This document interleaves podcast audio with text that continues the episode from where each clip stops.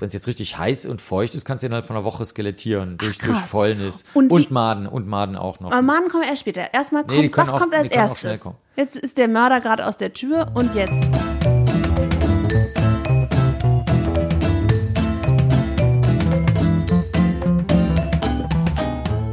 Hallo und herzlich willkommen bei der allerersten Folge von Unausgesprochen, dem Tabu-Podcast.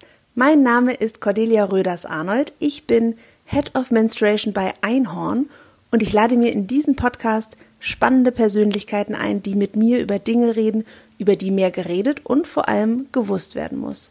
Beginnen werden wir mit dem Ende.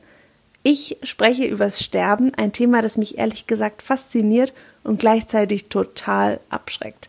Deshalb habe ich mir für die Premiere des Podcasts direkt einen Vollprofi rangeholt. Mein heutiger Gast ist Dr. Marc Benecke. Er ist Spezialist für forensische Entomologie, das heißt, er kann anhand von Insekten auf Leichen Rückschlüsse zum Tod ziehen. Er ist Buchautor, Politiker und Vorsitzender der Transsilvanischen Dracula-Gesellschaft. Er hat Angst vor Spinnen und ekelt sich vor Haaren im Abfluss. Er ist der Herr der Maden und der bekannteste Kriminalbiologe der Welt. Marc und ich sprechen über seine wichtigsten Fälle, über Schneckensex und das Sterben. Darüber, was im Körper passiert, wenn wir Menschen sterben und was das mit einem umgefallenen Kühlschrank zu tun hat. Darüber, was passiert, wenn der Planet stirbt und was wir dagegen tun können. Und wir sprechen darüber, wie wir alle ein bisschen mehr auf Indizien und Fakten schauen können, statt immer nur zu glauben. Für mich war es ein besonders aufregendes Gespräch, weil ich ein großer Fan von Marc und seiner Sachlichkeit bin. Und es hat mich beeindruckt, wie nüchtern er über den Tod und seine Begleiterscheinungen spricht. Ungefähr auf der Hälfte des Gesprächs könnt ihr ein signiertes Exemplar von Marks neuem Buch Mein Leben nach dem Tod, wie alles begann, gewinnen. Jetzt aber Vorhang auf, ähm, Manege frei für Dr. Marc Benecke. Herr Stefan. Deine Mutter heißt Ruth. So Ruth. viel weiß ich äh, inzwischen schon. fact. Okay, Marc, was ist der Tod? Das Aufhören aller energieumsetzenden Vorgänge im menschlichen Körper, im tierischen Körper, im pflanzlichen Körper. Also wenn einfach nichts mehr funktioniert. Das heißt, der Tod tritt ein, wenn gar nichts mehr läuft. Genau, und es gibt verschiedene Möglichkeiten, wie du es jetzt festlegen kannst, aus kulturellen oder medizinischen, sozialen, politischen Gründen. Zum Beispiel sagst du, Gehirntod reicht mir, das heißt, ich kann den Kreislauf weiter im Krankenhaus stabilisieren, damit ich zum Beispiel Haut, ähm, Leber, Niere, Hornhäute, Knochen und so weiter entnehmen kann und das kranken Menschen geben kann. Dann würde ich sagen, okay, sobald es Gehirntod ist, spürt derjenige nichts mehr. Ist egal, ob der Kreislauf noch läuft, ist er tot. Oder wir in der äh, Kriminalistik oder genauer gesagt der Kriminalbiologie, wir würden sagen, du bist tot, wenn du verfault bist oder wenn du zerstückelt bist. Oder eine andere, die letzte Definition, aus, von, die mehr so die Polizisten und Polizistinnen anwenden, ist, ähm, wenn man toten Flecken sieht, weil dann der Kreislauf nicht mehr funktioniert und da du nach kurzer Zeit, wenn der Kreislauf nicht mehr funktioniert und das Blut Richtung Schwerkraft, also Erdmitte in diesem Fall sinkt und dadurch die toten Flecken bildet, weißt du sicher, dass derjenige keine Durchblutung mehr im Gehirn hat. Also ist er auch tot. Also da siehst du schon, das sind drei völlig verschiedene Todesfestlegungsmethoden. Voll interessant. Das heißt, für dich ist aber der Tod visuell. Also, wenn, wenn jemand verfault ist oder zerstückelt, dann ist er erst tot?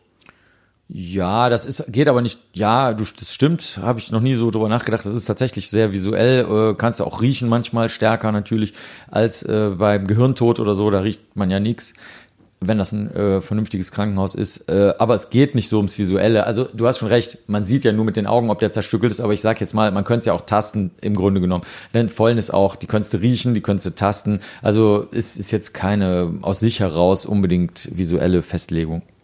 Cool. Ähm, du bist Kriminalbiologe. Wie muss ich dir mir deinen, wie muss ich mir deinen Morgen vorstellen? Ähm, ich mache mir einen Kaffee und dusche. Ich habe gelesen, dass ihr gar keine richtige Wohnung habt. Stimmt das? ja, also äh, wir haben bis vor kurzem im Labor gewohnt und äh, ist richtig, ja. Also es ist sehr eindrucksvoll äh, gewesen äh, oder ist es auch immer noch sehr eindrucksvoll zu sehen, äh, unter welchen Bedingungen ich so in meinem Leben schon eigentlich immer in Nähe einer Universität, also zum Beispiel in den Philippinen, wo ich das DNA-Labor aufgebaut habe, das erste, was sie da hatten, das geht kriminalbiologische, habe ich einfach in so einem Betonquader gelebt. Da war gar nichts drin, da war halt nur ein Bett und ein Stuhl und ein Tisch drin. War aber und ein Wasser, Wasseranschluss, was sehr wichtig ist natürlich mit sauberem Wasser. Ähm, oder äh, im Labor haben wir einfach immer unser Bett stehen gehabt, meine Frau und ich jetzt Ewigkeiten lang. Ich habe auch schon mal ein paar Jahre auf dem Feldbett gepennt, was in der Ecke irgendwo stand. Ja, es, es stimmt. Mhm. Und jetzt habt ihr aber eine Wohnung? Ja, kein Kommentar. okay. Nichts, äh, nichts Nennenswertes.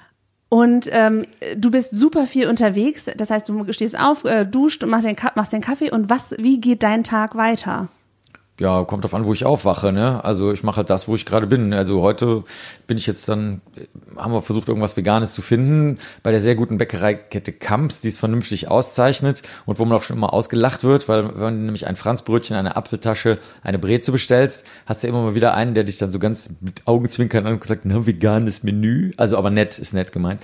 Also ist, äh, das passiert oft auf Tour oder wir haben halt selber was mitgenommen, weil das die drei veganen Produkte vom Camp sind. Deswegen. Ah. Und die anderen Bäckereien, die scheißen drauf. Also zum Beispiel die, äh, eine sehr große Kette, äh, die es, äh, die es deutschlandweit gibt, zeichnet mit Absicht es nicht aus. Also steht mit Absicht nicht vegetarisch oder vegan dran. Sodass Warum? Es, weil es Arschlöcher sind. Oh. Und ähm, die so geht das dann weiter. Oder, oder, oder weiß ich nicht, wir haben Brot mitgenommen, Brotscheiben und schmieren uns eine Paste vom Rossmann oder vom DM oder sowas drauf. Oder so. Und dann sitzen wir irgendwann im Zug und fahren irgendwo hin oder ich sitze im Labor und gucke mir Spuren an oder ich bespreche mit der Tina, meine Mitarbeiterin, Akten oder wir gucken uns an, was an Fällen reingekommen ist mit der Post, weil wir das nur auf schriftliche Weise machen Ja. und nicht, nicht als E-Mail-Anhänge. Du bist wahnsinnig vielseitig. Ich habe gerade schon erzählt, dass es sehr viele unterschiedliche äh, Starts in den Tag oder Tage für dich gibt. Du hältst Vorträge, heute Abend hier im Babylon ausverkauft, natürlich. Ähm, das wird bestimmt äh, ein cooler Vortrag. Ja, das wird sehr cool, weil ich den nämlich gerade im Zug äh, zu Ende zusammengebaut habe und ganz viele spannende Sachen entdeckt habe. Und es geht ja um Serienmord in den 20er Jahren. Da habe ich wirklich wunder, wunderschöne Fälle gefunden mit auch sehr gutem Bildmaterial, weil ich die alten Bücher zu Hause habe. Die hatte ich schon alle abfotografiert, äh, die, die Fotos da draus und so. Also es ist richtig gut. Und ähm, es ist einer, den ich noch nie gehalten habe. Ich halte, du, du Ach, sitzt mir krass. am Vorabend der Premiere Oh, sitzt du wow. mir gegenüber. Was für eine Ehre. Worüber Eine Ehre nicht, aber es ist, das, das, merkst du das Knistern in der Luft. Ich merk's Ja. und ich frage mich, was haben die 20er Jahre, was, was war da so toll, besonders? Das das Knistern in der Luft. Knistern Sind in Wirklichkeit sind es Einhornkondome, aber okay, es knistert. Ja, die 20er Jahre sind, das siehst du jetzt gerade am Berliner Bahnhof auch, das können die Leute jetzt natürlich nicht sehen, weil es ein Podcast, Podcast ist. Wer jetzt Anfang Mitte Dezember 2019 am Berliner Bahnhof ist, ist alles voll mit diesem, mit diesem Märchenglamour, mit den Bauchtänzerinnen und Marlene Dietrich und den Theatern in Berlin und äh, Erich Kästner sagt, ähm, man weiß gar nicht, in welche Theatervorstellung man noch gehen soll. Es sind zu viele Theatervorstellungen und alles tanzt und kokst und trinkt Champagner und alles ist schön. Aber das ist natürlich kompletter Bullshit. Die Leute waren halt arm wie die Sau, ne? Und ähm, klar haben vielleicht, ich weiß nicht wie viel Prozent, setze irgendeine Prozentzahl ein, der Menschen konnten sich das leisten, die Federn und die teuren Kleider, aber der Rest der äh, Menschheit hat also da gedarbt nach dem Ersten Weltkrieg und dann auch durch die Wirtschafts äh, Hin- und Her-Bewegungen, um es mal freundlich zu sagen. Und natürlich auch die mangelnde Absicherung von Arbeitern und Arbeiterinnen und sowas von Frauenrechten wollen wir noch mal gar nicht reden. Also äh, den Teil möchte ich lieber darstellen. Ich bin der Mann fürs, äh, fürs Schattige und Finstere. Und was ist Finsteres passiert? Kannst du äh, was über einen Fall erzählen, der dich besonders, Also also der, gibt- den du besonders spannend fandst? Ja, also es gibt vier Fälle eigentlich. Ich will es jetzt aber nicht zu so äh, Serienmordlastig machen. Ich erwähne mal einen, vielleicht den bekanntesten oder zwei der bekanntesten. Das war Fritz Hamann, der in Hannover Puppenjungs getötet hat, die übrigens nicht sehr klein waren. Also das waren also ähm, Was für Jungs? die Puppenjungs hat er die genannt. Äh, Also Jungs, die äh, am Bahnhof rumhingen und entweder Heimkinder waren oder obdachlos, würde man heute sagen. Also nicht das echte Obdachlos, aber sie, sie möchten nicht zu ihren prügelnden, saufenden, psychisch kranken oder sonst wie unangenehmen äh, Erziehungsberechtigten zurück. Wobei, also ich meine nichts gegen psychische Krankheiten, da kann ja keiner was für, aber ich will nur sagen, für Kinder ist das oft extrem scheiße und anstrengend, darum geht's jetzt. Und die hat er dann aufgesammelt, er war auch, hat mit der Kriminalpolizei kooperiert, galt auch als kriminaler Hamann in der Umgebung, hat einen Fleischwolf zu Hause stehen gehabt, die Puppenjungs haben oft so äh, Hasen und sowas mitgebracht, sodass man dann, sodass er auch einen Grund hatte, warum er das Fleisch verkauft hat, aber er hat äh, über 20 von denen hat er halt äh, beim Sex getötet und dann das Fleisch äh, an Nachbarn verkauft und die Kleidung hat sein äh, Ge- Geliebter, also das war so ein Liebespaar, der Grams war das, äh, haben das, haben die Altkleider verkauft und so. Und äh, das gab's äh, in Berlin gab's äh, auch ähnliche Fälle. Also ich erzähle noch einen aus Berlin und einen aus Düsseldorf noch und einen aus einem Bereich, der heute in Polen ist, der auch Menschen gegessen hat. Und ähm, dieses ganze, diese ganzen sexuellen Abweichungen, die hat man damals nicht verstanden. Also es gab damals ein Buch, das ist rausgekommen, ja, Ende des 19. Jahrhunderts, das war die Psychopathia Sexualis von Kraft Ebing. Und da merkt man noch das, was man heute auch noch merkt, wenn es um sowas geht, dieses ganze sexuell ähm, damals hat man das abweichend genannt. Ne? Mhm. Da wusste man noch mhm. nicht, dass es keine sexuellen Abweichungen gibt. Es gibt keine sexuelle Norm, es gibt keine Abweichung, aber damals dachte man, das gäb's. Und der hat die dann alle so schön aufgelistet und die ganz schlimmen Stellen nur auf Lateinisch, damit man die ohne Lateinkenntnisse, die natürlich kaum jemand hatte, nicht lesen kann und so. Also das war so eine ganz sexuell aufgeheizte Sache und es ist eigentlich lustig, dass sich das jetzt genau 100 Jahre später echt eins zu eins wiederholt. Es ist gerade Samuel Little in den USA ähm, aufgeflogen. Da wusste man noch nicht mal, dass es überhaupt die Serientaten gibt von ihm, weil er Sexarbeiterinnen umgebracht hat. Wohlgemerkt, wir reden von 2019. Also der hat, der hat Dutzende und Aberdutzende, ich glaube über 90, 92 Frauen getötet.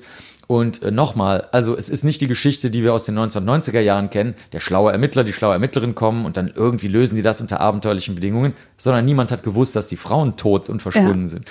Also den Bogen spanne ich dann heute Abend. Wow, was interessiert dich an diesen Fällen? Ist das, sind es die Abgründe der menschlichen Seele oder das Psychologische dahinter? Oder sind es die, die Fälle selbst, die Spuren, ähm, wie, die, wie sie aufgedeckt wurden? Was, was ist das, was dich da fasziniert? Nee, also die Spurenkunde war damals in den 20ern auch schon ganz äh, gut vorangeschritten. Also Hautleistenabdrücke, also auf der Fingerbeere, also an der, wie soll man sagen, an, an der am, an der Unterseite vorne am Finger hast du ja diese Linien und ähm, also, also Fingerabdrücke und die, sie guckt gerade auf ihre Finger. Habe ich auch. Hast Alles auch. gut. Und die hinterlässt man sozusagen, wenn jetzt auf den Spiegel, wir sind ja in so, in so einem Raum, wo man sich schminken kann, also da ist, kannst du auf den Spiegel fassen, dann hat man die drauf, weiß ja jeder, der eine Brille hat oder schon mal auf eine glatte Oberfläche gefasst hat. Und das wurde in Dresden 1904, am 1. April 1904, hat der Polizeipräsident von Dresden gesagt, das machen wir jetzt auch. So, jetzt reicht's. Ne? Die anderen Länder hatten das schon. Und deswegen war diese, ähm, was wir heute auch wieder haben, durch Serien aus den 1990ern, CSI und so, aber heute auch noch so Serien mit True Crime, äh, welche laufen denn noch? Ich glaube Autopsie, Medical Detectives und so, dass die Wissenschaft löst das schon. Also das war alles wie damals. Es ist, ich komme mir wirklich vor, als ob wir einfach 100 Jahre ein Reset 100 Jahre gemacht hätten. Und deswegen ist die Spurenkunde immer spannend für mich, weil ich das beruflich mache, aber das gab's alles schon. Natürlich keine DNA und keine ja. Handydatenüberwachung, aber nee, das Spannende ist wirklich das Übersehen des Offensichtlichen. Also die, das war klar, dass der Hamann, äh, dass da mehr Puppenjungs reingehen, als wieder rauskommen. Das haben alle Nachbarn mitbekommen. Es war klar, dass Karl Denke, das ist einer der Fälle, die ich vorhin erwähnte, im, ähm, im heute polnischen Gebiet, also damals Münsterberg hieß die Stadt damals, es war klar, dass da irgendwas nicht stimmt, dass der nicht einfach nur der kauzige, ruhige, in der Stadt aufgewachsene Typ ist, äh, der maulfaul ist, so steht das im Originalbericht, sondern irgendwie war das doch seltsam und man hat ihm das einfach nicht zugetraut. Also mir geht es eher darum, wir sehen unheimlich viele Dinge nicht, die offensichtlich sind. Aktuell Klima. Mhm. Ne? Die Leute, die einfach sagen, nö, das wird schon werden. Und gleichzeitig ist vor genau einer Woche der Artikel erschienen in der Nature, dass wir wahrscheinlich äh, innerhalb von 1000 Jahren 10 Meter äh, Meeresspiegelanstieg haben werden. Also das das kann man gar nicht aussprechen, was das bedeutet. Also dieses Nichtsehen von völlig offensichtlichen Tatsachen, die messbar sind, mhm. die nicht von meinen Denken oder Glauben abhängig sind, das finde ich spannend. Wir laufen mhm. dauernd durch die Welt, wir laufen durch ein Märchen, was wir uns selber konstruieren, aber das müsste nicht so sein. Wir könnten doch einfach mal messen, anstatt zu quatschen. Und das ist, das interessiert mich. Das ist egal, ob es jetzt in den 20ern oder also vor 100 Jahren in den 20ern stattfindet oder jetzt in den kommenden 20ern. Du hast ähm, schon relativ früh angefangen, Dinge zu messen. Äh, in so einer Zeit, in der ich mich erinnern kann, dass der Gipfel meiner wissenschaftlichen Tätigkeit war, Urzeitkrebse aus dem Yps-Heft anzulegen. So alt bist du doch gar nicht. Doch, ich, äh, doch, doch. Wie alt bist du? Äh, 30. Äh, nee, stimmt gar nicht, 32. Ich vergesse immer, dass ich nicht mehr 30 bin. Ja, Mist. Aber ich, ja mein Lieblingsheft war das Yps-Heft als Kind. Wow, dann, ja. dann, dann, hast du schon sozusagen die sechste Wiederauflage der Urzeitkrebse erlebt. Das ist ja genau, super geil. Ja. Sweet. Ja, hab das, äh, die Urzeitkrebse war natürlich immer das absolute Highlight. Und äh, genau, aber wissenschaftlicher wurde es bei mir dann auch nicht mehr. Aber ich weiß, dass du als Kind dich sehr intensiv schon quasi mit dem Messen und dem, dem wissenschaftlichen Arbeiten beschäftigt hast. Schreibst du auch in deinem äh, tollen neuen Buch äh, Mein Leben nach dem Tod? Was? Ich halte das mal kurz hoch. Halt es mal hoch, jetzt könnt ihr sehen. Jetzt könnt super, super Buch. Das ist ein super Buch. Ich habe ähm, gerade eins für ihre Mutter signiert. genau. Es gibt zu Weihnachten. Sehr gut. Ähm, Genau, du hast dich schon als Kind wahnsinnig viel damit beschäftigt. Erzähl mal, was du da, wie das kam. Das fand das ich nämlich so richtig cool. Innerer Antrieb. Also heute aus ich kann es dir ja nur aus heutiger Sicht erzählen. Ne? Damals habe ich mir keine Gedanken gemacht, mein Bruder auch nicht. Also mein Bruder ist Profes also Berufsprogrammierer seit immer. Mhm. Also er hat nie was anderes gemacht. Er ist vom Beruf Programmierer und hat auch keine andere, äh, keinen anderen Beruf ausgeübt. Mein Bruder hat seiner Frau, als er sie kennengelernt hat und dann ähm, festgestellt hat, das ist die richtige, hat er die Computer von den beiden vernetzt tatsächlich, aber vorher nicht.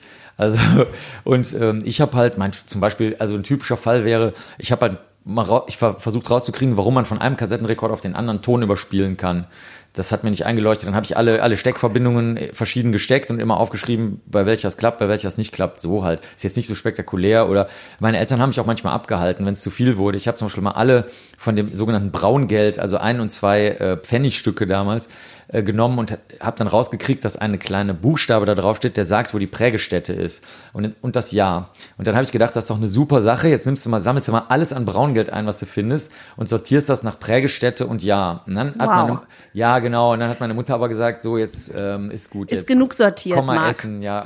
Jetzt gibt's Essen. Und du hattest einen Chemie, so einen Chemiebaukasten, habe ich gelesen. Ja, genau. Also das äh, nannte man Baukasten. Das sind natürlich keine Baukästen. Mein Bruder hatte eher die Ingenieursbaukästen, wo du wirklich was zusammenbauen konntest von Fischer, Technik und Lego oder sowas. Aber ähm, ich habe eher chemische Experimente gemacht, müsste man sagen, und äh, physikalische Sachen. Habe ich auch später dann sogar einen eigenen Kasten für die ähm, Spielefirma Ravensburger machen dürfen und äh, auch einen Forensikkasten. Und das fand ich eigentlich sehr gut, weil das ist so, also niederschwelliger geht's nicht mehr. Also du kannst ein Kind alleine in ein Zimmer damit setzen, es macht nichts kaputt, es fliegt nichts in die Luft, es kann sich gut beschäftigen und es ist selbsterklärend, weil eine gute Anleitung dabei ja. war. Das habe ich dann bei meinem Kasten Jahrzehnte später auch gemacht. Da haben ja. wir gesagt, das Wichtigste ist eine gute Lupe und das gute Buch. Der Kasten ist nur, äh, weißt du, ein bisschen Zuckerstreusel obendrauf. Ist die gute Lupe jetzt auch dein wichtigstes Instrument? Ich habe gesehen, ja, du hast wahnsinnig viel dabei. Ja, ist wirklich so. Also ich, Was äh, wolltest du denn, also hast du das immer dabei, diesen, diese Tasche? Diese Tasche habe ich immer dabei, also das können die, Zuh die Zuhörerinnen und Zuhörer jetzt nicht sehen, aber hast du so einen Begriff für die wie Lady Gaga, so deine kleinen Monster oder so, oder wie nennst die du deine Mäuse? Deine, deine kleinen Mäuse. Also deine kleinen Mäuse können das jetzt nicht sehen oder hören, äh, aber ich zieh's mal raus. Die kleinen Monster, genau. Ja, eine schwarze Umhängetasche. Schwarze Umhängetasche, da ist ähm, alles Kennst fest. du dieses Format, das macht man, machen YouTuber ganz oft und YouTuber YouTuberin What's in my bag. Die packen dann ja? ihre Bag ja, das aus ich jetzt. und genau. Also jetzt kommen die Orga Rapunzel Benekes. Organic Mints Lemon kommen als erstes raus. Da ist aber nur meine Zahn, mein Zahnaligner drin. Ah. Und hier ist die gute Lupe. Ich, ich halte sie mal hier hin wow. und da kannst du Sachen mit vergrößern. Wow. Das ist sogar eine richtig gute. Das ist eine ne? richtig gute und ähm, ich hatte vorher so ganz kleine für Insektenkundler und Insektenkundlerinnen, aber die ist jetzt halt von einer äh, sehr guten Lupenfirma. Ja, und benutzt du die im Alltag auch regelmäßig? Ja, ich mache regelmäßig Fotos eigentlich je, vor jedem Vortrag, damit Leute sehen, was sieht man, wenn man normal guckt, was sieht man, wenn man näher rangeht, so wie ein Kind, was sagt so, guck mal, Papa oder Mama. So, und dann, was ist wirklich da? Also das ist noch viel größer. Und dann fotografiere ich das und zeige das, zeig das den Leuten immer. Ja, Für welchen Part deiner Arbeit ist diese gute Lupe besonders relevant? Äh, für diese, also ehrlich gesagt, hauptsächlich äh, für. Moment, ich mache mal gerade meine Tasche zu.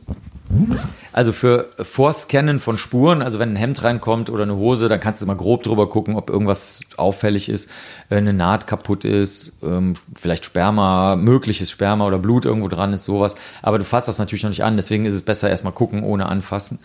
Was mich jetzt wahnsinnig interessiert, ich habe äh, vorhin sind wir kurz abgebogen, als ich dich fragen wollte, äh, du machst wahnsinnig viel, du hältst Vorträge, du ähm, untersuchst Spuren, du ähm, hast ja bist unterstützt die Polizei bei Mordermittlungen, bist quasi ein selbstständiger Sherlock Holmes. Ähm, Sherlock Holmes ist auch selbstständig. Ein, du bist quasi ein, ein Sherlock Holmes. genau. Du bist quasi Sherlock Holmes. Wow. Aber ist schön. Ich bin auch Mitglied äh, von Sherlock Holmes Gesellschaften und äh, habe eine. Und du bist der Präsident ähm, der Transsilvanischen Dracula Gesellschaft. Ähm, und ich äh, und du bist Politiker und du bist Autor und ich frage mich, was welcher Teil deiner Arbeit macht dir am meisten Freude? Worüber wärst du richtig traurig, wenn du das morgen nicht mehr wärst? Also die, die, am lustigsten oder am schönsten oder am spannendsten und am oder das am stärksten meine Langeweile verhinderndsten ist, dass es immer durcheinander geht. Also das ist übrigens bei Sherlock Holmes genauso. Wenn dem langweilig ist, dann nimmt er ja Drogen und, und schießt äh, die Initialen der Königin in die Wand und so, weil ihm halt langweilig ist. Ähm, also das ist bei mir tatsächlich genauso. Es ist eigentlich Langeweileverhinderung. Ja, und äh, verzichten kann ich auf alles. Also das ist eine Sache, die ich gelernt habe. Also du, du kannst auch auf das Schönste und Beste verzichten, das ist nicht schlimm. Das ist kein Problem. Also es geht darum, dass man äh, irgendwie so weiterlebt äh, oder, oder das Leben von anderen in einer angenehmen Art berühren kann, äh, dass es halt irgendwie weitergeht. Aber du kannst jetzt nicht sagen, auf das und das würde ich niemals verzichten. Das äh, hat keinen Sinn. Dann mhm. hängst du dich an irgendwelche Sachen dran, die möglicherweise schon ihre Funktion oder ihren Sinn verloren haben oder halt die dich behindern daran, sozusagen ein, den, den Weg zu gehen, der angenehmer oder schöner für dich und für andere ist. Mhm. Deswegen. Also die Mischung ist quasi, das macht's perfekt. Ja, ja, aber es ist auch nicht die, eine bestimmte Mischung, sondern das ist die Tatsache, dass einfach äh, ganz viele Bällchen im verschiedene Bällchenfarbenbad drin sind, sozusagen. Ja. Da darf aber dann noch eine Farbe mal fehlen, weil, das, weil die jetzt verboten ist, weil die giftig ist oder so, ist dann halt so. Und dann kommt eine neue, suchst du dir eine neue kommt dazu? eine neue oder es entsteht irgendwas Neues oder ich gehe raus aus dem Bällchenbad und mach, was, mach ein Steinchenbad. Du bist Kriminalbiologe. Ja. Und äh, hast wahnsinnig viel mit Spuren zu tun. Unter anderem mit Blutspuren. Äh, ich habe mich gefragt, ob Menstruationsblut jemals eine Rolle in einem deiner Fälle gespielt hat? In meinen, ja, hat es auch in meinen Fällen, aber erstmal grundsätzlich ist eine sehr alte Frage. Wie kann man das unterscheiden von anderem Blut? Und die einfachste Methode ist natürlich nach den Hautzellen zu gucken, die da äh, mit ausgeschieden werden in dem Menstruationsblut. Ähm, wir hatten einmal einen Fall tatsächlich, wo Blut an der Hose einer Frau war, die ihre Mutter getötet haben soll. Aber ähm, da steht bis heute im Raum, ich habe die Hose zu Hause und die Spur, aber wir wollen die erstmal nicht anfassen, bevor wir uns nicht ganz sicher sind, was wir machen, dass das eben äh, einfach Menstruations, äh, also von der Schmierblutung Menstruationsblut ah, ja. ist. Ja. Mhm, also hatte ich auch schon mal mit zu tun. Ah, spannend. Wusstest du, dass Menstruationsblut das reichhaltigste Blut im Körper ist? Was, was heißt denn reichhaltig? Da sind ganz viele Nährstoffe drin, die sonst im normalen Blut nicht drin sind. Und ja, ich gut, glaube, es klar. gibt Forscher, die daraus ähm, Herzzellen machen können aus Menstruationsblut. Ja, klar, natürlich. Also du, äh, also Menstruationsblut ist deswegen so reichhaltig, weil natürlich viel Gewebe da drin ist. Ne? Also das liegt jetzt nicht an dem Blut an sich, sondern eher an den beigemischten Bestandteilen, die sagen wir mal, technisch nicht zum Blut gehören, aber die natürlich in dieser Tasse, die er da anbietet, der Menstruationstasse, dann natürlich drin zu, zu sehen oder zu unter Mikroskop äh, aufzuspüren sind. Ähm, ja klar, du kannst aus Blutzellen häufig mittlerweile ähm, andere Zellen gewinnen. Das war früher sehr, sehr schwierig. Da musste man die Stammzellen sehr, sehr aufwendig gewinnen. Aber jetzt 2019 und dann demnächst 2020 ähm, sind Methoden entwickelt worden, wie das schneller geht. Und Menstruationsblut äh, enthält, ja, da kommst halt gut dran und enthält halt viele Bestandteile. Mhm. Aber ich denke, es gäbe auch viele andere Techniken oder andere Körperteile, wo man das machen kann. Also ich, ich, ist aber gut, dass du das sagst, weil wir ja vorhin vor dem Interview darüber geredet haben, dass viele Leute Körperflüssigkeiten irgendwie gruselig oder unschön mhm. finden. Also das ist natürlich totaler Unsinn. Die gehören genauso dazu wie alles andere auch. Absolut. Jetzt ist die Mutter der Menstruierenden gestorben oder ermordet worden. Du kommst an den Tatort. Was machst du als erstes am Tatort? Wie, wie ist es? Du, die Tür geht auf und dann? Das hängt davon ab, was die Polizei möchte. Also ich bin, äh, ich bin der Hilfswissenschaftler, ja. Also ich, die, also rechtlich gesehen ist es so, die Staatsanwaltschaft ermittelt und beauftragt mehr oder weniger die Polizei oder oder äh, früher hat man gesagt äh, irgendwie die sind das sind die Vorgesetzten oder die Auftraggeber oder so. Das hat sagt man heute natürlich nicht mehr äh, sondern sagt die Polizei ermittelt und die Staatsanwaltschaft leitet das irgendwie so ein bisschen. Und ich bin der das letzte Glied in der Kette. Und wenn die Polizei sagt ja mal guck dir jetzt einfach bitte mal nur DNA-Spuren an es geht auch nur um die Ecke dann mache ich das. Wenn die aber sagen mh, hm, irgendwas ist hier komisch dann darf ich alles machen in Absprache mit den Leuten. Zum Beispiel dann gehst du zu dem, der die Fingerabdrücke macht oder zu der und sagst zu der, hör mal, ich würde an der Ecke gerne mit einem sterilen DNA-freien Wattetupfer was abreiben. Ähm, stört das deine Spuren? Und wenn die Person dann sagt, nee, da wollte ich aber noch Fingerabdrücke, also diese Linien auf der Haut machen, dann müssen wir uns halt einigen. Oder ähm, wenn ich Fotos machen will und dann dann hingehen muss an diese Stelle und jemand sagt, nee, geh da mal lieber nicht hin, da wollen wir noch Fasern abkleben, dann gehe ich halt erstmal nicht hin. Also es ist einfach, es ist eine ganz starke Abstimmung von allen Beteiligten äh, und da gibt es kein System. Du wirst meistens von der Polizei dazugerufen, wenn sie einen Experten brauchen, der was ganz konkret macht, wenn es um, um die Lagedauer einer, einer, einer Leiche geht? Oder? Genau, also das ist früher sehr häufig gewesen, dass sie einfach mal gucken wollten, kann man die Liegezeit einer Leiche anhand des Alters. Lagedauer, also gut, Liegezeit.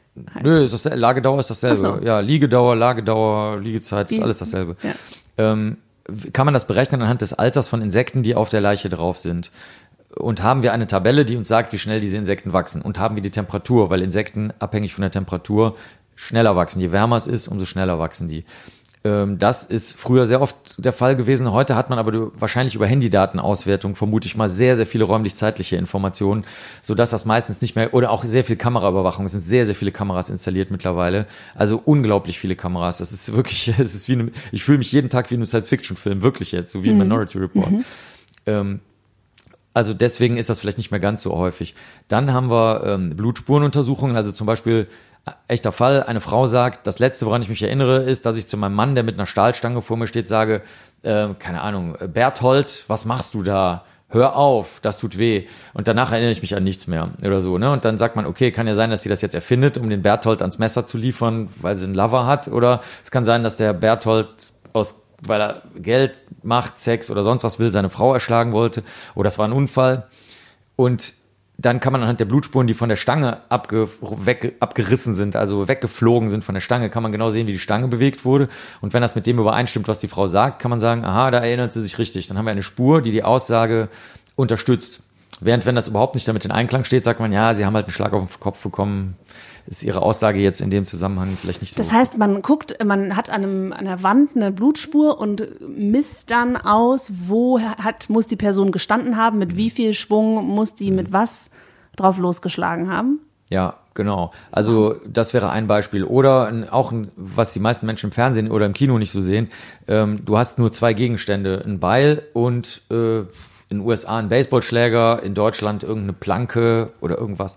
Und das finden die bei einer Hausdurchsuchung in zwei verschiedenen Etagen bei zwei verschiedenen Mietern oder Mieterinnen. Und dann sagen die, pass auf, Marc, ist völlig egal, was, wo, wann, wie, wo, warum passiert ist, wer welche Interessen hat. Sag uns bitte mal nur, ob du rauskriegen kannst, von welchem Gegenstand das Blut abgerissen ist. Das wäre also das, was du gerade meintest. Es kann aber auch sein, dass man sich fragt, ähm, in welcher Höhe ist das Blut ausgetreten? Also ist die Person äh, in 1,70 Meter Höhe so geschlagen worden, dass das Blut da an die Wand gelangt ist und dann von oben nach unten getropft ist? Oder lag sie schon am Boden und das Blut ist unten, weil sie unten getreten wurde? Das kannst du zum Beispiel sehr leicht unterscheiden. Ähm, oder es sind es ist DNA in Blut, was irgendwo hingeklebt wurde. Also beispielsweise du findest eine Blutspur, dann sagt die Blutspurenexpertin oder der Blutspurenexperte, Marc, mach mal, ähm, nee, ich, nee, Entschuldigung, die Fingerspurexperten sagen, Marc, mach mal kurz Pause, ich mache mal ein Foto von dem Fingerabdruck, danach kannst du das Blut angucken. Und dann schmeißen wir es zusammen und sagen, okay, die Blutspur ist in einem bestimmten Winkel aufgetroffen, und dann hat da jemand reingefasst, als das Blut noch feucht war. Und das ist der Fingerabdruck von einer Person, die ein Interesse daran hat, dass die andere stirbt, die hat die gehasst, die hat die geliebt, die wollte Geld von der, die wollte Sex von der, irgendwas. Und die Person, die Verdächtige, sagt jetzt aber, ich weiß gar nicht, wovon Sie reden, ich war da überhaupt nicht. Ja. Ich war da nie. Und dann sagt man, ja, es ist aber leider im frischen, noch nicht getrockneten Blut, ah. also es muss noch frisch gewesen sein, Ihr Fingerabdruck. Das Blut ist aber von der toten Person. Mist. So. So, wir unterbrechen das Gespräch für ein kleines Gewinnspiel. Und zwar könnt ihr, wie versprochen, eine handsignierte Biografie von Marc Benecke gewinnen, sein neues Buch Mein Leben nach dem Tod, wie alles begann, das ich euch auch so sehr ans Herz legen kann. Es hat echt Spaß gemacht, das zu lesen. Um das Buch zu gewinnen, müsst ihr eine Frage beantworten. Und zwar ist die Frage, mit welchem Mittelchen kann man die Augen von Leichen haltbar machen? Um die zu beantworten, müsst ihr vielleicht ein bisschen weiterhören und uns dann eine E-Mail schreiben an unausgesprochen.einhorn.my. Der Einsendeschluss ist der 31.01.2020. Der Rechtsweg ist ausgeschlossen. Lalala, was man so bei Gewinnspielen immer dazu sagt, ne? Genau. Und jetzt geht's weiter mit dem Gespräch. Weißt du immer, in welchem Verhältnis diese Opfer-Täter miteinander stehen oder ist das für dich vielleicht wichtig, das gar nicht zu wissen? Äh, es ist ein Mittelding. Bei mir ist es so, dass es mir egal ist. Also ich bin jemand, dem man es erzählen kann und auch meine Mitarbeiterinnen und ich, also die früher die Saskia, meine Mitarbeiterin und jetzt die Tina, wir sind so wie, ja, okay, was auch immer die Leute erzählen. Und wir glauben Leuten nichts, niemals. Es ist mir egal, was mir jemand erzählt, ich glaub's nicht. Ist so wie, ja, okay, schönen Tag noch, kann sein, kann nicht sein. Entweder es gibt eine Spur oder es gibt keine Spur. Also es ist auch nicht abwertend gemeint. Es ist nur so, keine Ahnung, äh, du erzählst mir jetzt, du kommst aus Hamburg, dann so, okay, gut, halte ich gut für möglich. Ah, du weißt was über Franzbrötchen, mach's etwas wahrscheinlicher, dass du aus Hamburg kommst. Aber keine Ahnung, vielleicht kommst du ja auch aus, weiß ich nicht, Pinneberg oder Bremen oder sonst woher, weiß ich nicht. Ja. Ne? Also insofern. Ja. Ähm, das, das ist für mich relativ egal. Aber du hast trotzdem recht. Die meisten Menschen haben ein inneres Gerechtigkeitsverständnis und glauben in märchenhafter Weise, dass es Gerechtigkeit auf der Welt gibt, was absoluter Bullshit ist. Es gibt keinen, nicht den Hauch eines Beleges dafür, dass es Gerechtigkeit gibt. Und weil sie aber an Gerechtigkeit glauben, führt es das dazu, dass dann zum Beispiel, wenn du eine Vorstrafe hast und in der Nähe warst und ein Motiv hattest, dann bist du im Knast, auch wenn es nicht warst. Wir wissen, wie oft das passiert. Das ist äh, ziemlich häufig. In den USA alleine sind das zehn Leute pro Jahr, die zu Todesurteil Oh, oder echten lebenslang verurteilt Ja. werden, nur wegen dieser falschen Grundannahme. Ähm, oder was noch blöder ist, ist, wenn man sich so sicher ist, dass die gesamte Indizienkette richtig ist, dass man dann überhaupt nicht mehr Zusatzspuren anguckt, weil man sagt, ja, wozu brauche ich denn jetzt noch irgendwie Faserspuren? Das ist ein Riesenaufwand, die Indizienkette ist schlüssig. Nur was man dabei oft vergisst ist, wenn man eben eine Zusatzinformation hat und glaubt, für die Guten zu kämpfen, dann vergisst man, dass die Indizienkette was mit dem Fall zu tun haben muss. Weil du kannst die schönste Indizienkette haben. Zum Beispiel, hier drin stehen jetzt super viele Kondome. Äh, meine Frau sieht super aus, du siehst super aus, wir sind alle im fortpflanzungsfähigen Alter, äh, wir, äh, uns fällt eine Sektflasche hier um. Äh, so, dann kommt hier einer rein und sagt, wow, kaum gibt man denen hier die Garderobe, schon, schon fängt die Sexparty an. Anders ist nicht zu erklären, warum hier so viele Kondome und, und die zerbrochene Sektflasche sind und so weiter. Und die haben auch alle Augenringe, hat sie ja wirklich meine Frau, nicht wahr? Und du meinetwegen hast jetzt zerstrubbelte Haare, weil es geregnet hat von mir aus oder irgendwas. Also das heißt, die Indizienkette ist vollkommen schlüssig. Ne? Und wenn dann jemand sagen würde, ja, komm, Marc, da kannst du dir jetzt aber nicht so sicher sein oder irgendwer, dann sagt man, ja, und wo kommen die ganzen Kondome her? Und dann wird jeder sagen, ja, okay, da hast du recht. So, das heißt, irgendwann kommt der Punkt, wo dieser Glaube, dass man denken kann, diese Vorstellung, dass, dass in, Indizien und auch Spurenketten die Wahrheit darstellen, der kommt bei den meisten Menschen. Und ich hoffe, oder meine bisherige äh, Erfahrung war zum Glück, dass meine Mitarbeiterinnen und ich extrem immun dagegen sind. Das heißt natürlich nicht, dass es uns nicht Ja. auch mal passieren Ja. kann, aber uns interessiert es einfach nicht. Das heißt, du suchst nicht nach Gerechtigkeit oder dein Job ist Nee. nicht Gerechtigkeit herzustellen, sondern Wahrheit. Und äh, Wahrheit auch nur in dem ganz kleinen, sagen wir mal, Tortenstückchen, in dem sie messbar ist. Den Rest weiß ich nicht. Weil wenn du nämlich sagst, ja, aber das, ich habe jetzt eine Indizienkette, der Rest der Wahrheit leitet sich daraus ab, dann bin ich schon gegangen. Da, bevor du den Satz zu Ende gesagt hast, weil ich dann schon weiß, nee, äh, nein, nein, nein, das ist jetzt schon wieder Denken. Also nur weil, ich sag mal ein Beispiel, echtes Beispiel aus Berlin, wir sitzen ja gerade in Berlin. Also eine Frau ist nicht lange her in Kreuzberg, Matratze in totaler Unordnung, überall riesige Haarbüschel, die ganze Wohnung sieht aus, als ob da irgendwas vollkommen Irres passiert wäre. Alles durcheinander, aber man erkennt nicht, also sieht nicht aus wie ein Kampf oder so. Äh, aber die Haarbüschel, ne, denkt man, ist ausgerissen. Ähm, die Küche komplett leer geräumt, nichts mehr da, also Diebstahl, Raub oder so. Aber andererseits, wer, wer klaut jetzt die Spaghetti oder so? Also ist auch irgendwie seltsam. Und es stellt sich raus, äh, psychotische Frau verhungert. Das war's. Also es hat, es war überhaupt gar kein Verbrechen. Ach so, Spermaspuren, alles, ne? krass. Aber einfach, es hat kein Verbrechen stattgefunden. Und da siehst du das. Indizienkette ist absolut schlüssig, hat nur leider nichts mit dem Fall zu tun. ja.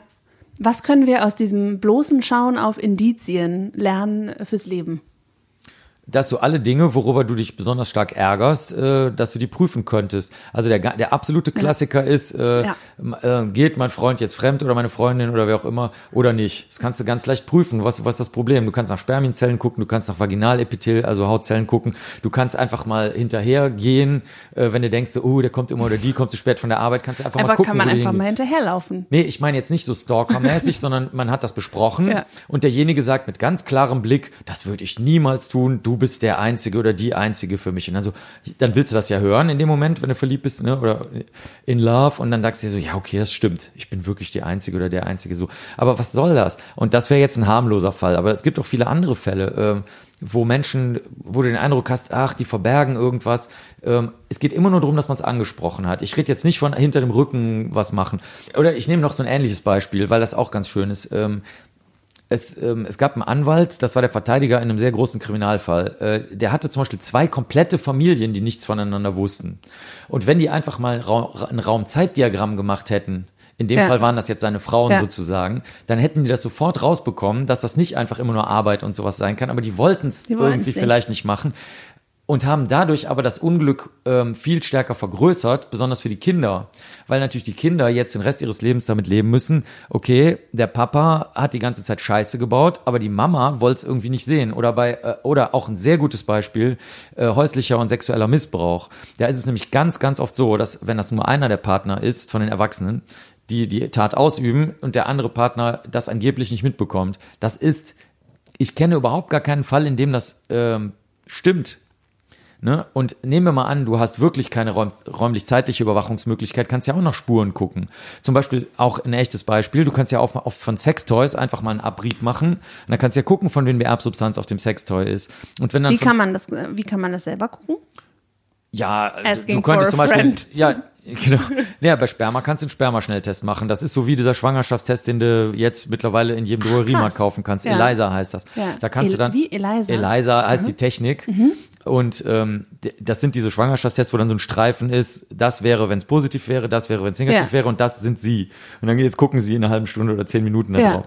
Und dann kommt so ein Strich dann oder halt eben nicht. Und das kannst du als Spermaschnelltest zum Beispiel machen. Aber du kannst es auch anders machen. Du kannst natürlich auch sagen, okay, das kommt mir jetzt komisch vor, ich suche mir halt mal ein Labor, was das untersucht. Oder ich red mal, oder ich gehe einfach mal zu einer Präventionsstelle für häusliche Gewalt oder so, weil ich keine Ahnung habe. Ich kenne keine Labors, ich weiß nicht, wie man damit umgeht, aber ich rede mal einfach mit jemandem, der sich damit Ja. auskennt. Ja. Sachlich. Und Emotionen sorgen oft dafür, dass wir uns irgendwie nicht damit beschäftigen oder dass wir irgendwie interpretieren, anstatt die Wahrheit zu sehen. Ja, das glaube ich sind zwei, also ja, stimmt alles, aber ich glaube, das Interpretieren kann auch anders passieren. Das Interpretieren kann auch einfach passieren, weil du dich für schlau hältst, ohne Emotionen. Mhm. Weil du denkst, dass du denken kannst. Und das ist halt einfach doppelt scheiße. wir, wir, können, wir, wir können nicht denken. Nee, wir können deswegen nicht denken, weil erstens setzt unser Gehirn ja alle Informationen zusammen. Punkt, Punkt, Strich auf dem Blatt Papier ist ein Gesicht. Ach ja, interessant. Ist das ein Gesicht? So, so. Und äh, das ist das eine. Und das andere ist, dass wir ja auch ähm, unsere Aufmerksamkeit auf irgendwas konzentrieren.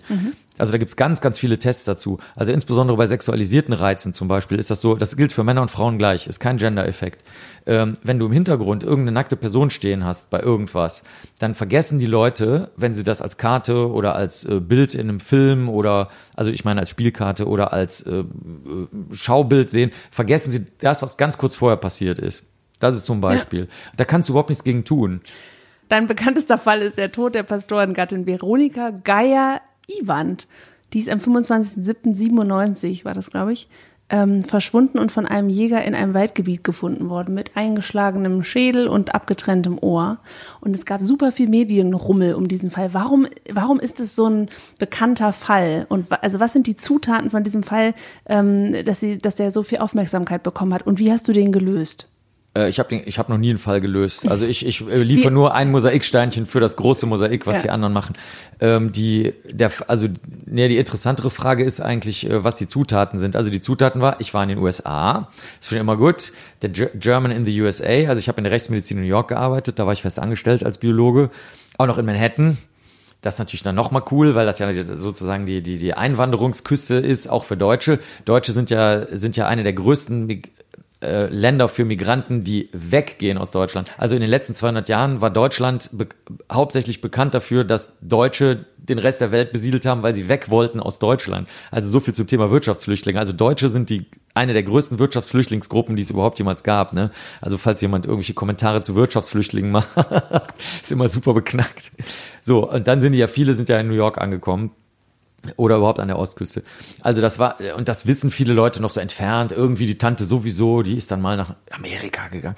So, das war gut. Dann bin ich mit dem Flugzeug zurückgeflogen, ähm, ziemlich schnell, aber das Flugzeug, was die Maden mir nach New York gebracht hat, da, da waren nur der, die Pilot, Pilotin, also zwei, und dann noch ein Agent und so drin und die haben mir einfach die, die Maden vorbeigebracht. Ne? Die haben die Maden, die auf der Pastorengattin lagen, zu dir genau, geflogen. da noch, da gab's noch keine Flugscham, da hat man dann also einfach Da hat kom- man noch ein, paar komplettes Maden. Flugzeug Was? Das, nein, die sind alleine. Die sind die alleine nur Nein. dem, ja, doch. das macht ja die Geschichte aus. Du hast ja nach der krass, Geschichte ja. gefragt. Ich meine, das musst du dir mal Ach, krass, die vorstellen. Maden sind im eigenen Flugzeug gekommen. Genau, Okay. und dann ähm, bin ich halt zurück und hatte überhaupt keine Ahnung, was hier in Deutschland los war. Und kam dann halt also wirklich, da gibt's noch ein Foto von der DPA, der Deutschen Presseagentur, da bin ich also wirklich mit rot gerenderten Augen in einem viel zu großen Anzug, weil ich keinen Anzug hatte, habe ich mir halt irgendeinen Anzug da besorgt, stehe ich dann da und äh, die Tür geht auf, unten, das ist auch so ein ganz ähm, abgerocktes Gericht gewesen damals, also Gerichtsgebäude. Und ich so, wow. Also das war wirklich so richtig viel Presse, Presse. weil die, äh, weil die Privatsender natürlich auch das erste Mal äh, um diese Zeit herum in den äh, 1990er Jahren konnten die auch richtig groß in die Vollen gehen. Ne?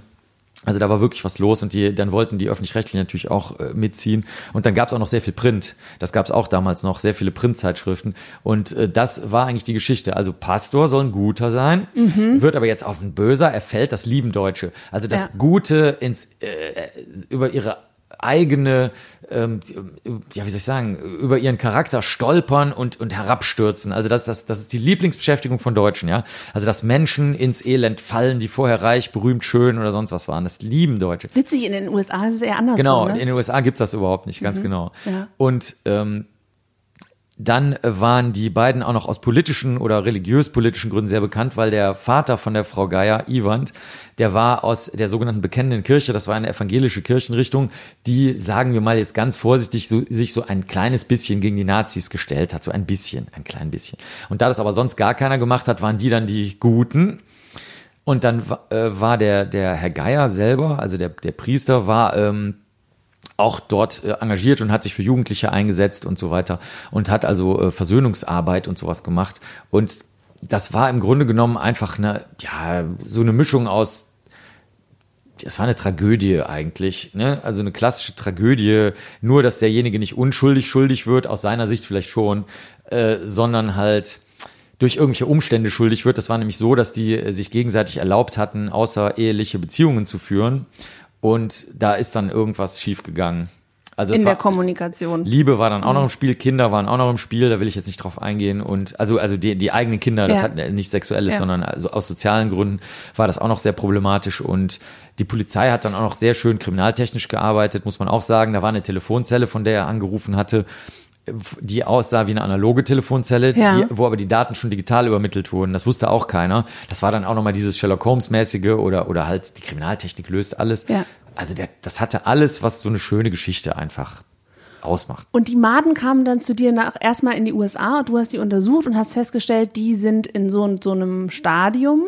Und das heißt, die muss dann und dann getötet äh, geworden, In den Wald gelegt worden in, sein. den, ah, in ja. den Wald gelegt worden sein. Und äh, wie kam es dann, dass quasi er schuldig war? Was hat er das, hatte also die Hauptgründe waren. kein Alibi für, für den Moment oder?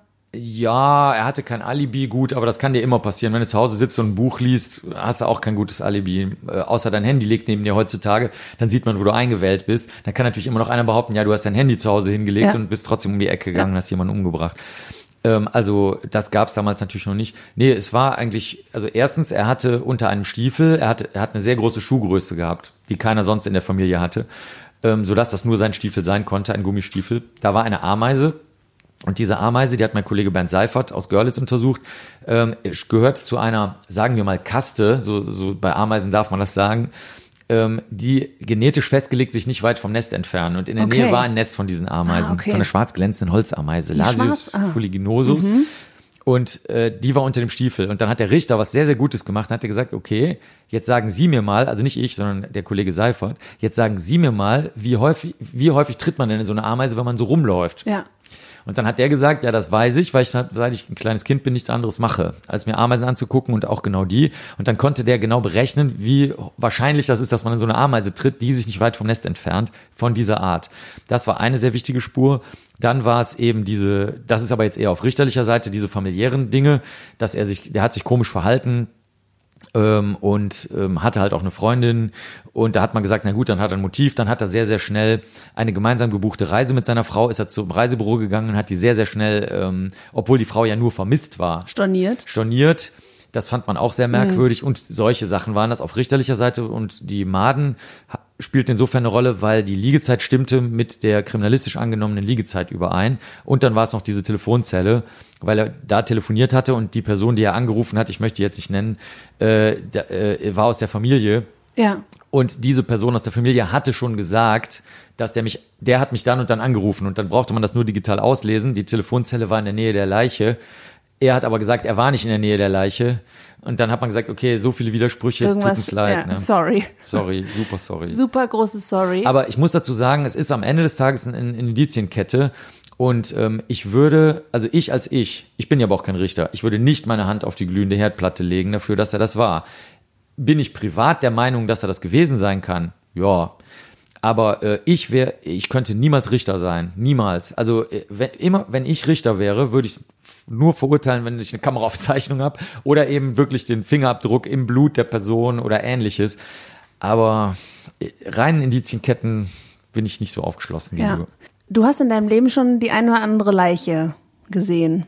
Jede Sekunde, habe ich gelesen, sterben zwei, ähm, zwei Menschen irgendwo auf der Welt. Ähm, das sind mehr als 55 Millionen Tote im Jahr. Trotzdem ist der Tod für voll viele Menschen irgendwie ein Tabu. Ähm, wie siehst du das? Findest du, dass der Tod in unserer Gesellschaft ein Tabuthema ist? Ja, offensichtlich nicht, ne? Sonst wird ja nicht in den Nachrichten äh, Bilder von Kriegen laufen oder in irgendwelchen Crime-Magazines, die es jetzt, also wir sind ja Dezember 2019, also du kannst ja gar nicht mehr in den Zeitschriftenladen gehen, ohne über 20 äh, äh, True Crime-Magazine zu stolpern.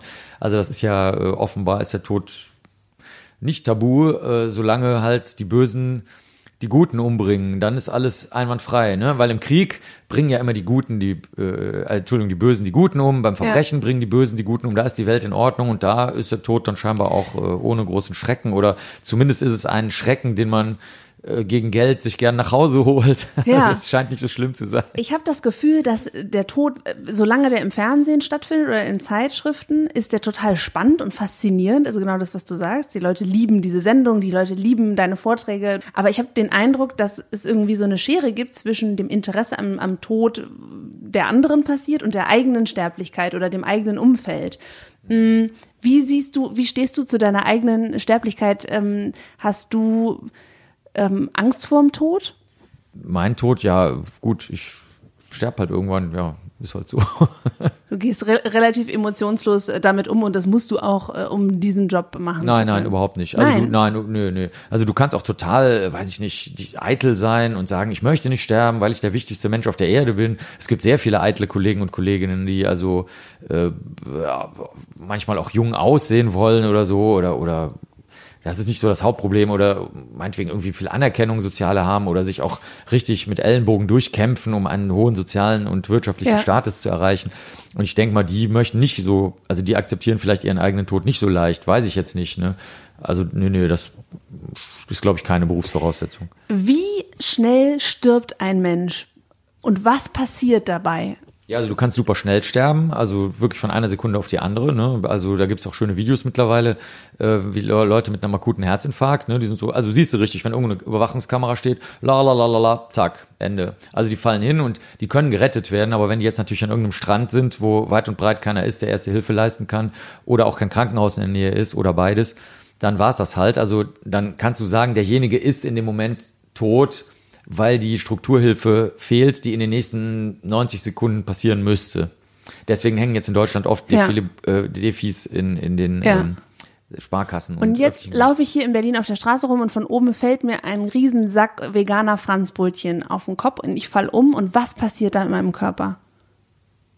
Ja, das ist, das ist äh, Wann kommst gut, du? dass du das mal fragst. Nee, das sind, nee, nee, das sind, das sind ganz verschiedene Sachen. Also erstmal, wodurch stirbt man eigentlich, wenn man vom Zug erfasst wird, von Franzbrötchen erschlagen wird äh, oder ähm, einfach blöd auf die Bordsteinkante fällt, weil man ausgerutscht ist. Also du stirbst in der Regel dadurch, dass ähm, entweder deine Nervenverbindungen durchbrochen, äh, durch, also durchtrennt werden, das ist aber sehr, sehr selten und dadurch der ganze Körper nicht mehr funktionieren kann. Das sind ja Stromleitungen und ja. das ist so, als ob du irgendwie äh, die Stromleitung kaputt machst und das Licht ausfällt. Ja. Nur bei uns ist das dann leider halt auch das Herz, das Gehirn und so weiter betroffen und dann bist du halt tot.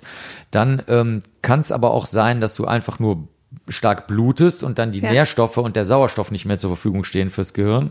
Das ist, das ist die zweite Möglichkeit.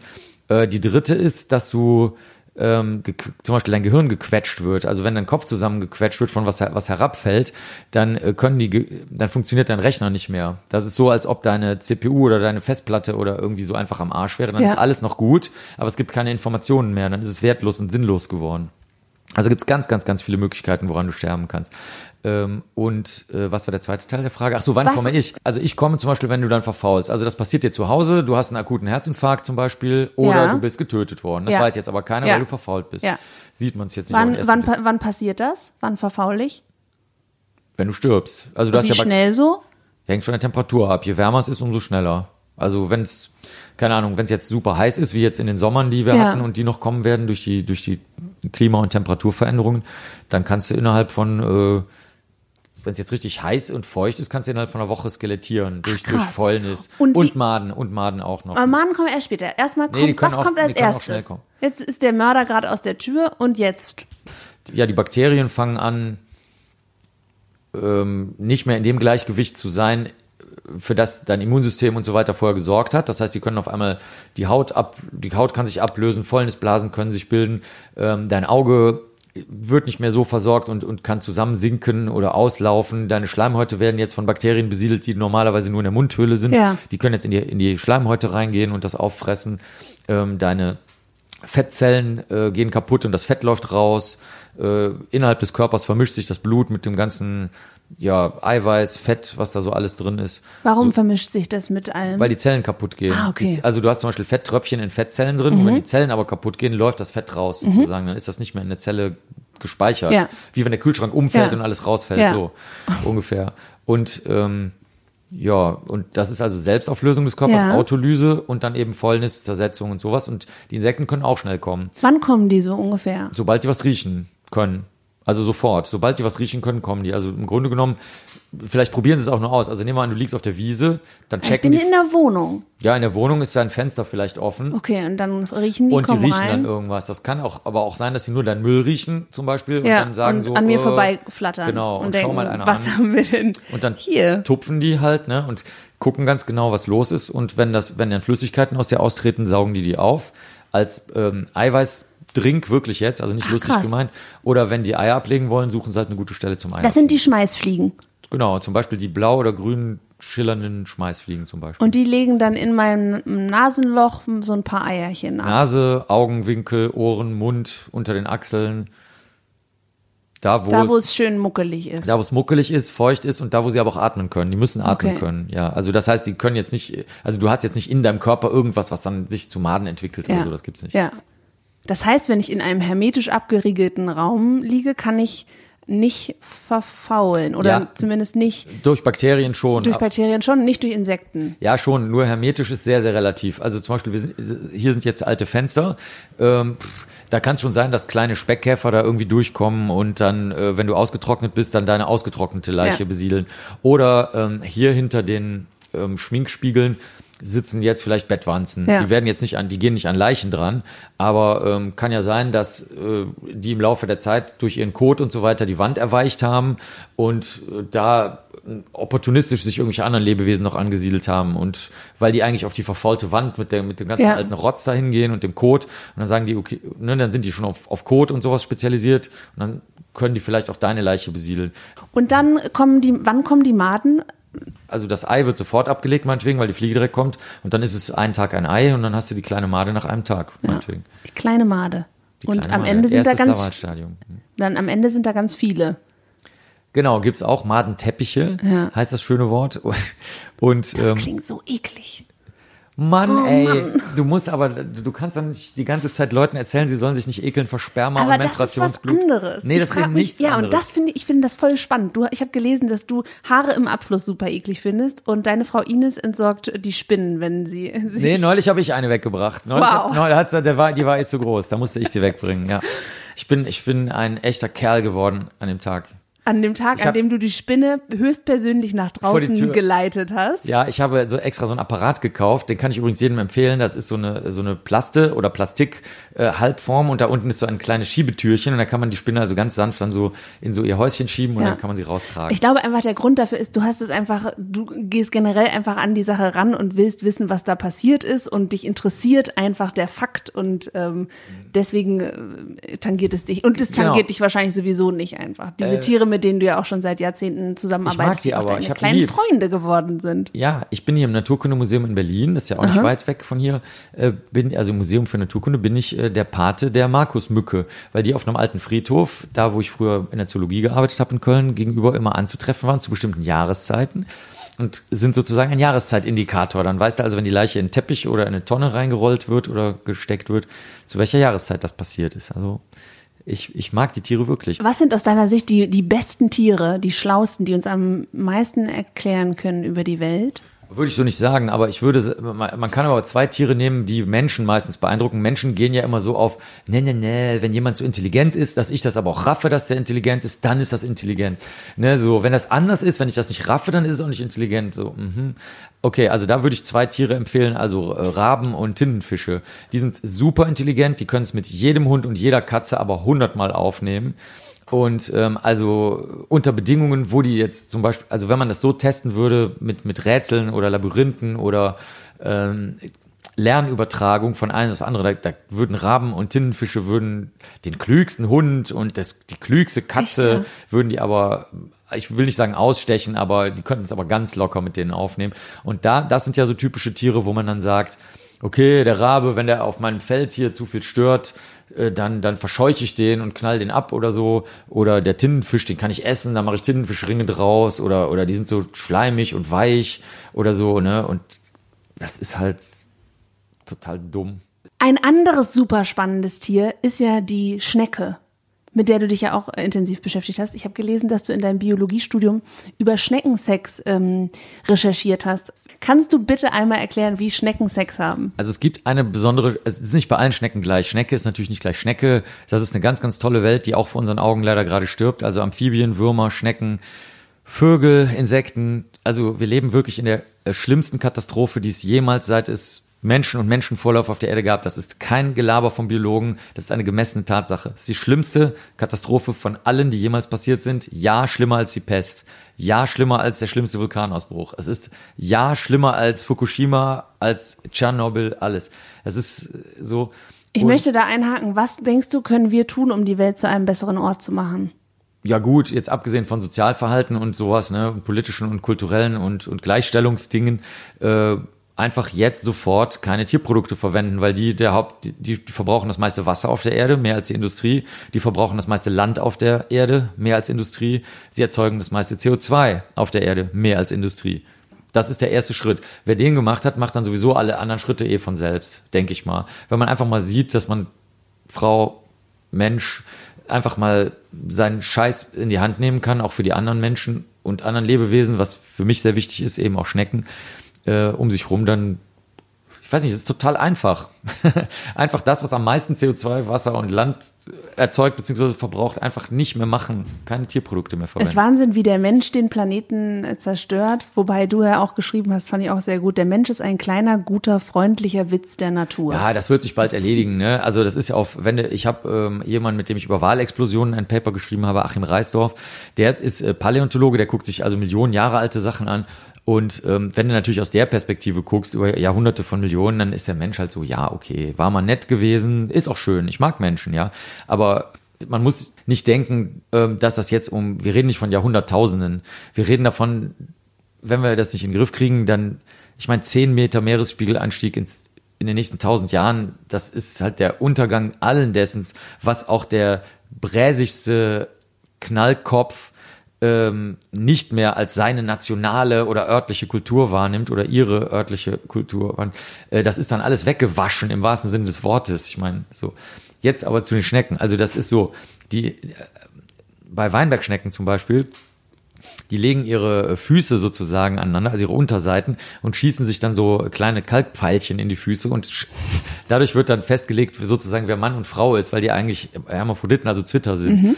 Und ähm, das fand ich interessant, weil es gibt sehr viele Anekdoten, die nicht richtig untersucht werden heutzutage mehr, weil das zu klassisch und langweilig gilt. Ja, Liebespfeile von Schnörkelschnecken, mein Gott, ne? Und äh, dann bin ich hingegangen und habe die also eingesammelt und habe die einer Freundin gegeben, die mittlerweile beim Kalkinstitut arbeitete und die hatten ein Atommassenabsorptionsspektrometer und haben gesagt, okay, pass auf, du gibst uns das, du rufst uns nicht an, und dann melden wir uns, wenn wir das rausgekriegt haben, welche Kalkkonfiguration das ist. Also welche, wie der Kalk in, welcher Kristallform der ist. Und irgendwann haben die dann gesagt, okay, Marc, pass auf, das Aragonit, jetzt haben wir das rausgekriegt, jetzt lässt uns aber auch wieder in Ruhe. Nee. Dann habe ich gesagt, ja, vielen Dank, das finde ich super. Kriegen alle irgendwas, was sie wollen, Gummibärchen, Tassen, irgendwas, was, was den Menschen halt dann gefällt, so als kleines Dankeschön. Und äh, dann habe ich einen Fachartikel darüber geschrieben und seitdem ist also die, sagen wir mal, Kristallstruktur sozusagen, die molekulare Struktur von des Kalkes in den Liebespfeilen der Schnökelschnecken ist also jetzt auch aufgeklärt. Aber die Schnecken, habe ich gelesen, können auch diese Pfeile aus Versehen woanders hinschießen. Ja, natürlich. Das, oh das kann auch schief gehen, dass sie dann irgendwo mal in den, was wir so Augen nennen würden oder so landen. Aber eigentlich, so dämlich sind sie eigentlich nicht. Das ist zum Beispiel eine von den Anekdoten. Wenn du dann die Kollegen und Kolleginnen fragst, die das berichten, dann sagen wir, dann fragst du die, ja, aber wie oft habt ihr denn schon gesehen, dass das daneben gegangen ist? Dann sagen die, ja, das hat mir mein Lehrer, Lehrerin, also akademischer Lehrer oder Lehrerin erzählt. Okay. Und so, und dann so, ja, und ich habe Wahrheit passiert das und ich habe so glaube ich, auch mal gesehen mhm. oder zwei zweimal, aber ich meine, so blöd sind die Schnecken auch nicht. Ich meine, die haben Millionen Jahre Evolution hinter sich. Ähm, die kriegen das schon hin. Wie wichtig ist das die Beauftragung von unabhängigen Menschen für dich? Wie oft passiert das, dass Menschen dich beauftragen und sagen, irgendwie ist hier ein Bekannter von mir äh, umgefallen und es kommt mir alles ein bisschen spanisch vor? Ja, das sind Menschen mit sehr, sehr direktem Interesse. Wie zum Beispiel die Mutter, die dich ähm, kontaktierte, weil ihr toter, aufgebahrter Sohn weinte. Genau. Was war da passiert? Genau das, was du gesagt hast, und das war, ist auch wirklich passiert. Das war eben das Problem. Jeder hat gesagt, äh, nennen wir sie jetzt mal Margret, ne? Margret, mach dich nicht verrückt. Der hat nicht geweint, als er dich das letzte Mal gesehen hat. Das ist nicht passiert. Hier ist noch eine Tasse Tee.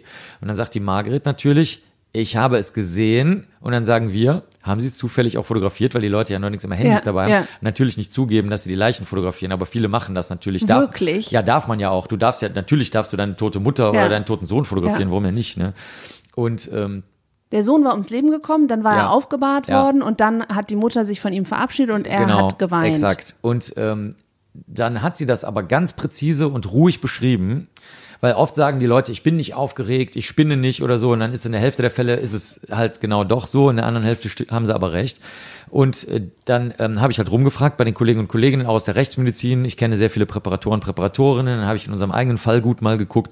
Und dann hat sich halt rausgestellt, dass es da mehrere Möglichkeiten gibt. Also die, die auf, auf die ich gekommen wäre, wäre die gewesen, dass das Auge zusammenfällt und dadurch das Wasser natürlich, äh, wenn du da liegst, genau seitlich rausläuft. Also du machst das gerade vor für die Hörerinnen und Hörer. Versuchen, genau. ja, genau. Und ähm, die andere Möglichkeit ist aber auch, dass man es stabilisiert hat, zum Beispiel in Formaldehyd, und dass dann durch, da, durch irgendeine Au Gewebeauflösung Teile des Formalins rausgelaufen sind. Es gibt auch noch andere Möglichkeiten. Es kann auch Glycerin sein, wenn die Leichen sehr umfangreich mit Leichenkosmetik bearbeitet wurden. Und ähm, Warum sollte man Formaldehyd in die Augen machen? damit das haltbar für die Aufbahrung ist, dann, Ah. dann, damit das nicht äh, sich zersetzt und äh, rie äh, schlecht riecht oder sich verfärbt. Also da können, kann die Haut grün werden oder es riecht komisch und das wollen Ah, okay. die Angehörigen natürlich nicht. Okay, aber die Augen werden nicht zugeklebt. Doch, doch, die Augen sind immer zugeklebt, doch, doch. Ach, wirklich? Ja, die sind immer, die sind immer zu. Also ich habe noch nie in, in meinem ganzen Leben irgendwo auf der Welt einen Fall gesehen, wo bei einer Aufbahrung die Augen offen gelassen wurden. Das finden die Angehörigen zu Kann man die Augen einfach zuklappen oder gehen die wieder auf? Also wenn die früh, bei den Frischtoten ja, also wenn die im Hospiz sterben oder so oder im Krankenhaus, dann geht's noch. Aber wenn die Leichenstarre einsetzt, die setzt am Kopf sehr schnell ein, bei den Kiefergelenken und so, äh, dann musst du schon ein bisschen mehr Kraft anwenden, ja. Okay, und ich habe irgendwie auch gelesen, dass der Mund auch manchmal zugeklebt wird. Der Mund wird auch immer zugemacht, ja, ist richtig. Also äh, früher hat man dann so ein weißes Tuch genommen, bis zum Hals gelegt und dann drunter irgendwas gelegt, Ziegelstein, ein Buch oder so. Und he heute äh, machst du es halt anders. Also heute nähst du den zu oder klebst den zu Okay. oder so, ja. Träumst du manchmal äh, von deinen Fällen? Nee, also ich habe ganz am Anfang, als ich in der Rechtsmedizin war, war das eher so, weil, weil wir Biologen, Biologinnen, wir waren unten in dem Gang, wo auch die Leichen waren drin. Und das war natürlich, weil ich habe samstags, sonntags immer gearbeitet und dann war da halt wirklich so wie im Kinofilm, kaltes Neonlicht, damals noch mit diesem Grünstich, ähm, den man nicht sieht, aber äh, den man dann wahrnimmt, un, unbewusst. Also das ist so ein kränkliches Licht, sagen wir mal. Und ein ganz langer Gang und am Ende eine Milchglasscheibe und die Leichen, also wirklich wie in einem Film. Und äh, da, äh, das fand ich manchmal ein bisschen unangenehm und dann hat sich das so ein bisschen in die Träume geschleppt. Das war aber nicht so schlimm. Also das war dann so wie, ich bin dann aufgewacht und dann dachte ich, weiß ich noch so, ah, du hast gerade geträumt, da sitzt jetzt eine Leiche über dir im Zimmer oder so. Das war aber nicht so schlimm. Und das ging aber, es ging vielleicht eine Woche oder zwei oder so. Und auch nur aus so einem Anlass heraus. Also Ja. sonntags, Ja. äh, komisches Wetter draußen, merkwürdige Fälle liegen da hinten, äh, du weißt, was du da vor dir liegen hast im DNA-Labor und sowas halt. Aber ansonsten äh, träume ich eigentlich eher davon, wie ich mit Leuten, die ich seit langer Zeit nicht mehr getroffen habe, irgendwas unternehme und also in meinen Träumen bin ich immer unterwegs mit Leuten und unternehme irgendwas mit denen. Was ist deine Definition von Glück? Äh, also für mich meinst du jetzt? Ja. Ja, also äh, für mich, äh, dass ich meinen Krimskrams erledigen kann. Also dass ich jetzt hier mit dir sitze, dass das klappt oder dass du noch extra zum Brezelbäcker ge ge- gefahren bist, hast du noch Brezel mitgebracht oder als Überraschungsgeschenk äh, von deiner Firma da die Kondome und die ähm, Tassen oder dass du erzählt hast, dass ihr eine große Kampagne macht. Also Sachen, die hätte ich ja nie erfahren. Ne? Also diese Bürgerinnen, äh, wie hast du das genannt? Bürgerinnenversammlung. Also die Bürgerinnenversammlung, Und daran knüpft sich vielleicht wieder irgendwas an ne? und so. Also das, also einfach so, dass es vor sich hin wurschtelt und immer interessant bleibt. Das finde ich für mich Glück. Aber das ist keine Definition für andere. Ich kenne auch Leute, die einfach ein mega geregeltes Leben haben wollen. Jetzt ist ein echter Fall Haus am Ende der, äh, des Us, wo auch kein Krach dahinter ist auf der anderen Seite und wo keine Bebauung möglich ist und wo jeder Tag genau gleich stattfindet und wo die Frühstückssachen auf dem Tisch stehen bleiben, weil die 365 Tage im Jahr sowieso genau gleich sind und so weiter und so weiter, ist auch völlig okay. Also ich habe, also und, und ach so, und von der Weltgesundheitsorganisation sollte man vielleicht die Definition von Gesundheit noch einführen. Ja. Also, dass man halt in, in dem Rahmen äh, ähm, auch körperlich, aber auch, wie soll man es nennen, seelisch oder nervlich ähm, auf der Höhe der Zeit ist. Ne? Also das gehört immer dazu. Es gibt natürlich auch Menschen, die sind krank und können trotzdem noch halbwegs glücklich sein, aber ich würde den Gesundheitsbegriff noch damit reinziehen, sonst, sonst finde ich es ein bisschen awkward. Letzte Frage, was ist für dich Wahrheit? Ja, was man messen kann. Also der Wahrheit ist der Teil, den du messen kannst und es gibt daneben auch noch andere wahre Teile, die nicht messbar sein können, weil du keine Spuren hast. Cool. Danke. Sehr gerne. Das hat Spaß gemacht. Danke dir auch. Viel Spaß heute Abend.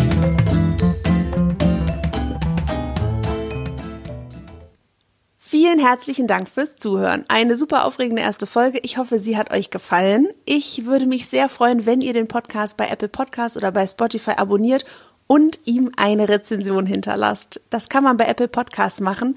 Ich weiß, keiner hat Zeit für sowas, aber ich würde mich wirklich sehr, sehr freuen. Ihr könnt mir auch gerne schreiben an unausgesprochen.einhorn.my, welchen Gast ich in den Podcast einladen sollte und über welche Themen eurer Meinung nach viel mehr gesprochen werden muss. Ich wünsche euch eine herrliche Zeit. Macht's euch schön, gehabt euch wohl. Bis zum nächsten Mal. Eure Cordelia.